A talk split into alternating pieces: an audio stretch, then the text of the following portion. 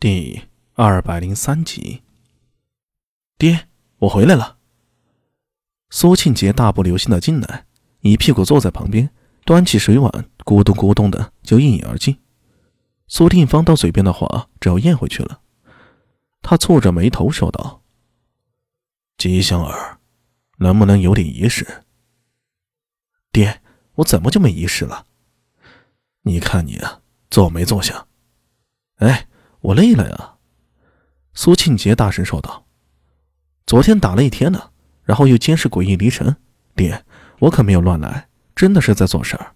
你不知道，昨天我在崇德坊可杀了十三头诡异呢。”我知道，我知道，知道你厉害，行不行？苏庆芳抱着白头吼坐在一旁，不满的说道：“世子，你昨日在崇德坊耍够了威风。”怎么就不想着去保护阿爹呢？爹昨日在延平大道和数百诡异搏杀，差点就丢了性命。如果不是有一人相助，你今天呢就见不到阿爹了。你痛快了，爹受伤了。啊，爹，你受伤了？苏静姐忙站起来，跑到苏定方的身边。对他的紧张表现，苏定方很受用，笑眯眯的说道：“ 哈哈哈哈，些许小伤，不碍事儿的。”没事就好。苏庆杰松了口气，说道：“不过阿爹，你也太不小心了，怎么就被鬼医伤了呢？”苏定方脸上的笑容都是凝固，瞪着苏庆杰。苏庆芳从桌上抓起一个果子就砸了过去。世子，怎么和爹说话的？你现在是艺人，艺人就了不起了，还不给爹道歉？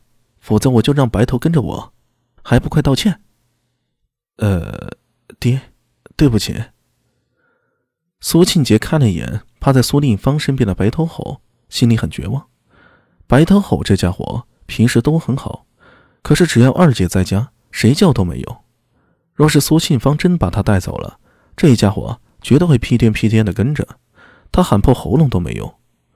苏定方冷哼一声，突然道：“嗯，对了，今天早上太尉府来人了。”怎么？长孙太尉让我问你，你有没有兴趣进左邻左右府当个牵牛背身呢？啊，我牵牛背身？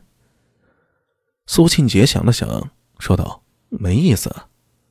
李家叔叔当了个牵牛背身，忙得天天不见人，我才不想和他一样，到时候东奔西跑的不说，还一大堆规矩束缚我。自由自在多好，我想做什么就做什么。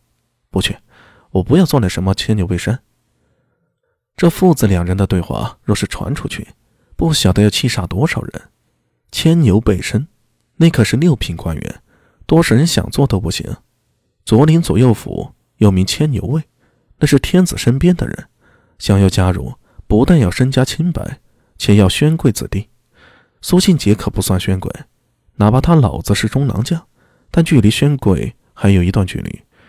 一般人想要成为牵牛背身，在加入左领左右府之后，也要从基层做起的。运气好的是一个主张，运气不好的那就从一些杂役做起。像苏庆杰这种直接就是牵牛背身的事情，可不太容易出现。可这个家伙居然拒绝了。苏庆芳说道：“世子，你今年也二十了。”“呃，是啊。可你看别家的孩子。”二十岁都开始出来做事儿了，你整日带着白头游手好闲，别以为我之前躺在病床上就不知道，你还跑去和尉迟宝林打架。尉迟宝林好歹也是魏魏魏小，你呢却天天惹是生非，让爹为你操心呢。你也该收收心了，找个事情做，就算不去做牵牛背身，至少有个差事才行。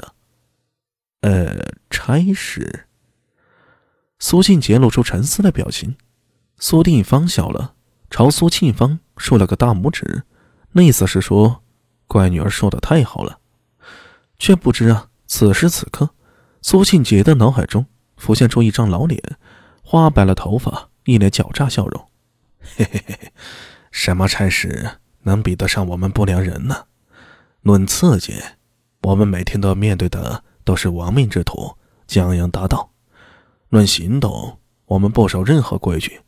只要是在长安被我们盯上的，就可以抓人，而且生死不论。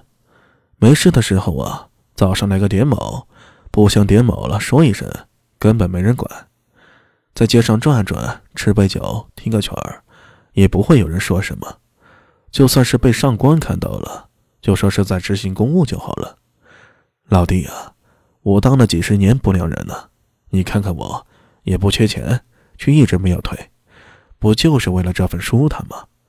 看到不平的事儿啊，只管去管，不服了，简单呀，抓进去，丢刑房里，打死了都没问题。马大为那天说的是口沫横飞呀，让涉世不深的苏庆杰怦然心动。世子怎么不说话了？见苏庆杰沉思不语，苏庆芳忍不住问了一句。苏庆杰抬起头来，他挺直了胸膛，大声说道：“爹，我想好了做什么了。”苏定方顿时喜出望外，笑眯眯的看着苏庆杰，说道：“哈哈哈，吉祥儿，说说看，想做什么？”我决定了，我要去做不良人，惩恶除奸。一句话，苏定方脸上的笑容凝固了，而苏庆芳则睁大了眼睛看着苏庆杰，呆若木鸡。呃，爹，你怎么不说话了？苏庆杰洋洋自得的说道：“我做不良人，总不能说我不务正业了吧？”苏定方手指苏庆杰，浑身颤抖，良久，就听到他一声怒吼。我，我打死你个龟孙儿！